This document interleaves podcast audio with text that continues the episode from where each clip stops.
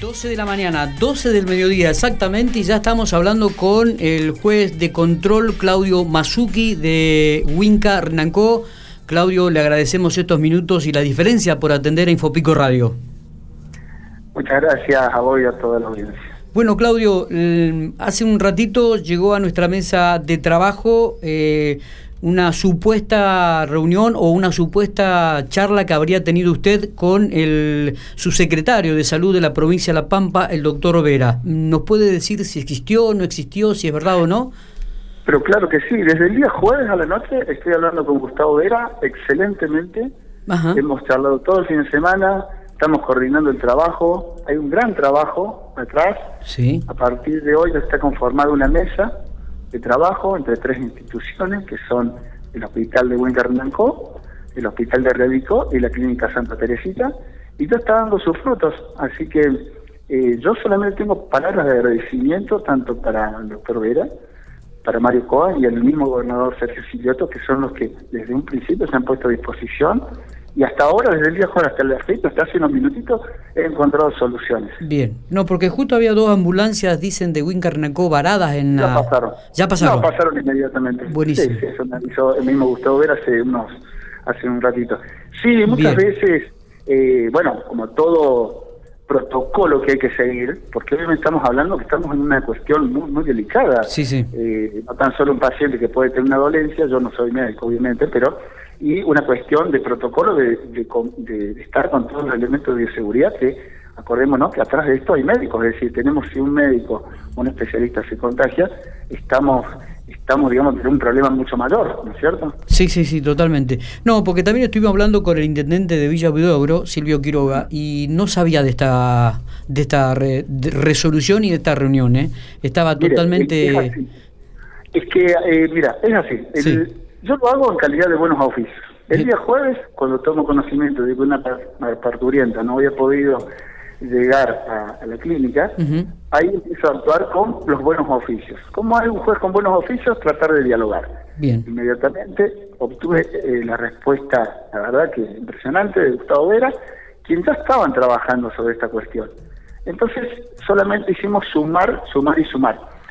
Toda mi actividad se fue informada al Ministerio de Salud de la provincia de Córdoba para que estén al tanto de estas cuestiones. La misma mesa de diálogo anoche mismo se informó y se puso en la mesa de diálogo las personas que se creyó mejor para el diálogo y yo al ser juez de control y violencia de género lo que impuse fue que sea con una perspectiva de género la mesa.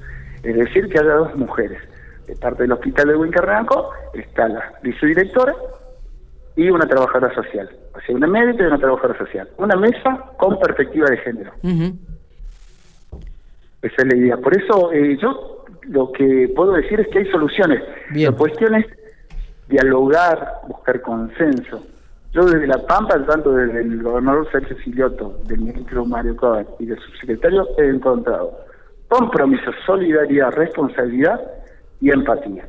Eh, Masuki, buenos días. Matías Oporto lo saluda. Eh, dice que desde el jueves que están en, contacto permanente y que ha tenido las mejores eh, tratativas de parte del gobierno de La Pampa.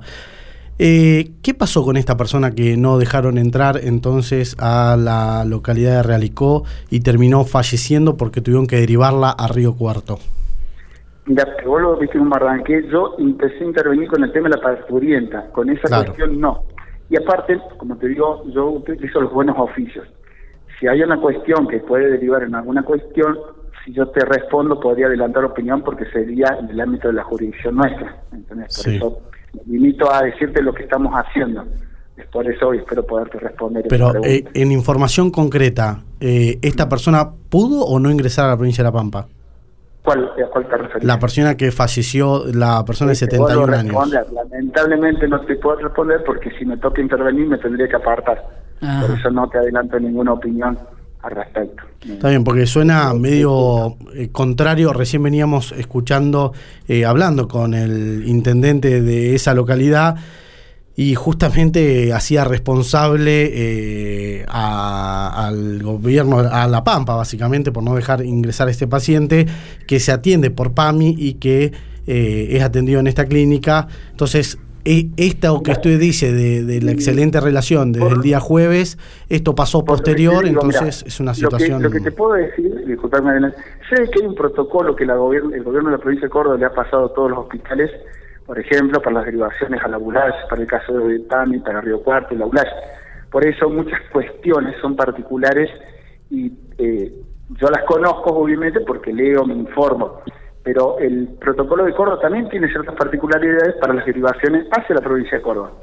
Por eso hay ciertas cuestiones que quizás no te pueda responder, pero te doy a entender que hay cuestiones que las tiene que solucionar y que lo está solucionando el, gobierno de Córdoba y otras cuestiones que en la urgencia por ahí se complica un poquito más. Sí, la urgencia que se llevó la vida de una persona, no nos olvidemos, ¿no? Claro, te vuelvo a decir, no te puedo responder sobre esa cuestión. Yo te voy a responder sobre lo que he hecho, que es muchísimo y con mucho diálogo. Con diálogo encontramos soluciones. Y es lo que estamos haciendo, te vuelvo a decir, hasta hace unos minutitos con Gustavo Eres, con el cual he hablado todo el fin de semana, hemos hablado anoche, y hoy a la primera hora tuvimos un nuevo contacto, y hace unos minutitos que me respondía el tema de las ambulancias que habían estado... O, sea que a partir de ahora, de este diálogo que usted está establecido y entablado con los funcionarios provinciales, las ambulancias que lleguen desde Huinca o de Villa de Oro tendrán la posibilidad de pasar con sus pacientes a, la clínica. Es así. La mesa de diálogo esa que te dije de las tres instituciones son las que van a analizar en cada caso concreto cuál es el protocolo que tienen que seguir para poder ingresar. La mesa va a estar conformada, como te dije, por personal del hospital, por el doctor de Ambrosio, que es el, director del hospital de Relicó, y por un referente de la clínica Santa Teresita. Por lo que me dicen, ya tuvieron la primera reunión por Zoom, ahora van a tener otra a las 4 de la tarde, para ir definiendo el protocolo. ¿Por qué? ¿Cuál es el objetivo del protocolo? Es de que no se nos enfermen más, más especialistas ni más médicos de ambas, de ambas provincias. Es el, digamos, en definitiva, un protocolo que hace es un protocolo es algo escrito a los fines de poder cuidarnos en definitiva. Ese es el objetivo. Bueno, muy bien, Claudio. Le agradecemos mucho estos minutos para Infopico. ¿eh? No, por favor, a ustedes, muchas gracias por comunicarse y a sus órdenes para lo que necesiten. Muy bien, Claudio Mazuki, juez de control de la localidad de Huincarnanco, hablaba por Infopico Radio.